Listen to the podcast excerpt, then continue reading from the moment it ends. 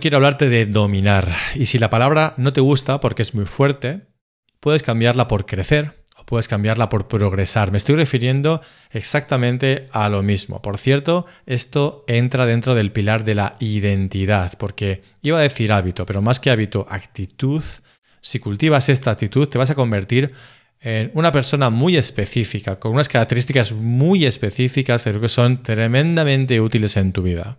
Así que la primera idea clave es que, como probablemente te habrás dado cuenta, no puedes mantenerte en la horizontal. Todo tiende a subir o a bajar. Hay una ley de la termodinámica, no lo digo porque la se entienda profundamente, sino porque es una ley. Esto no es opinable, lo siento, que dice que todo tiende, cualquier ecosistema, hacia la entropía y hacia el caos. Y si quieres evitarlo, se requiere una energía.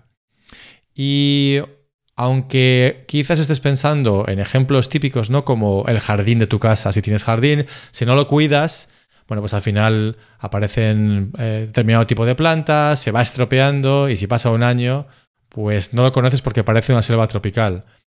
O por ejemplo tu casa, si por alguna razón no la limpias, no la cuidas, pues empezarán a romperse determinada infraestructura, a caerse parte de las paredes y con el suficiente tiempo será algo que esté medianamente derruido, ¿verdad?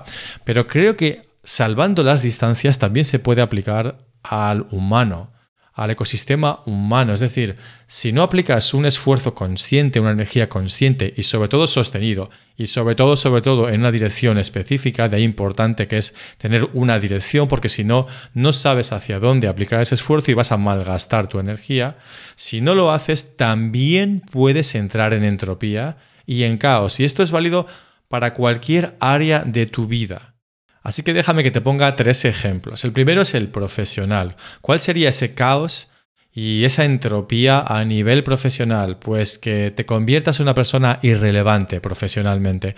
¿Cómo sucede eso? Muy fácil. De hecho, conocerás seguro a personas que les está pasando esto que te voy a decir.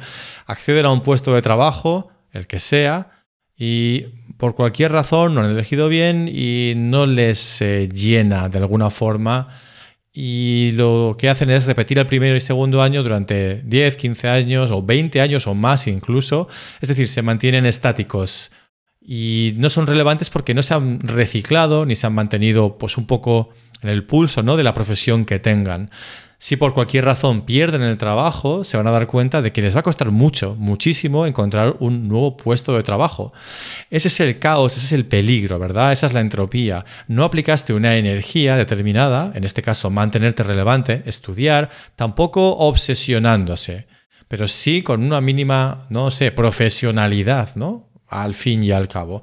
Es un peligro latente. A eso me refiero a nivel profesional. A nivel de pareja, por ejemplo, ocurre parecido que al nivel profesional, ¿verdad? Porque uno se acomoda y piensa que las cosas son para siempre, que lo tiene garantizado y no es así. Empiezas a descuidar a esa persona, no la tienes en cuenta, en mil actitudes eh, que pueden suceder cuando tienes pareja y si vas sumando todo eso y vas acumulando años, te vas a dar cuenta de que esa persona probablemente un día se vaya porque lo que había en un principio ya no existe, no hay ninguna razón te has convertido en un desconocido y, o desconocida, eh, también puede ser, y al final, pues la persona acaba huyendo y te encuentras solo o sola, y quizás no es lo que tú busques, ¿no? Quizás no es lo que tú quieras.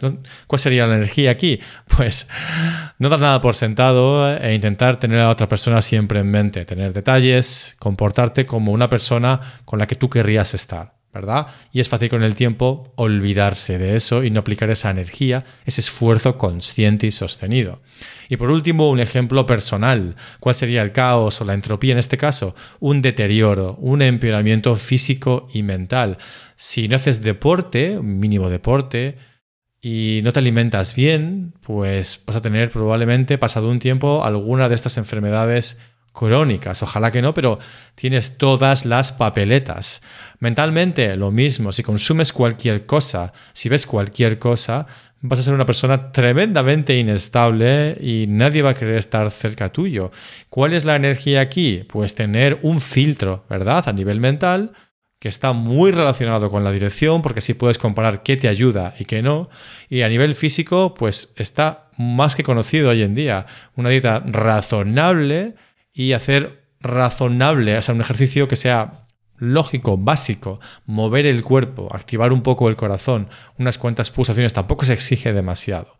Si no aplicas esa energía conscientemente, ese esfuerzo, bueno, pues corres el peligro de ese empeoramiento, de esa entropía y de ese caos.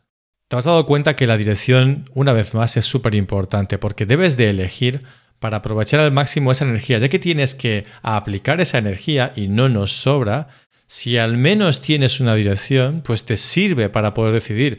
Pero si no sabes lo que quieres de la vida, ¿qué energía vas a aplicar? ¿Hacia dónde? Se hace doblemente o triplemente complicado. Y desde luego es mucho más fácil entrar en ese caos y en esa entropía que sientes que debes decidir algo, que deberías moverte hacia algún lugar, que el tiempo está pasando, pero sigues estando exactamente en el mismo sitio. Mentira, ahora ya sabes que no estás nunca en el mismo sitio, sino un poco peor.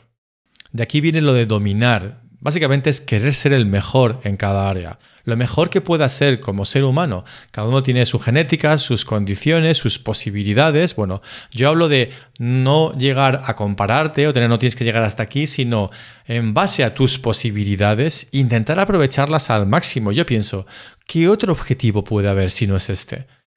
No me puedo imaginar a una persona que diga, mm, tengo ciertos talentos, pero no quiero aprovecharlos. Prefiero ser una versión reducida de todo lo que podría ser. No, tiene sentido, ¿verdad? Además, esto es importante, lo que te estoy diciendo, esto de aplicar la energía, queda bajo tu control. Está de dentro a una vez más, en los pensamientos, en las acciones, y esto sí que puedes controlarlo, con lo cual merece la pena dedicarle tiempo y energía. Y al final todos sabemos que el tiempo nos pondrá cada uno en su sitio. Eh, algunos planes van a fracasar, recuerda lo que hablamos hace poco de planificar para el mal, premeditatio malorum, y eso te puede ayudar también, pero lo que tiene que salir mal va a salir mal, hagas lo que hagas. Pero yo creo que en general se compensará por el esfuerzo sostenido, porque a veces sale mejor, a veces sale peor, pero como has estado aplicando esa energía e intentando crecer, e intentando ser la mejor versión profesional, pareja, personal, espiritual, da igual el área que elijas. En el cómputo global, a pesar de las subidas y las bajadas, habrás crecido.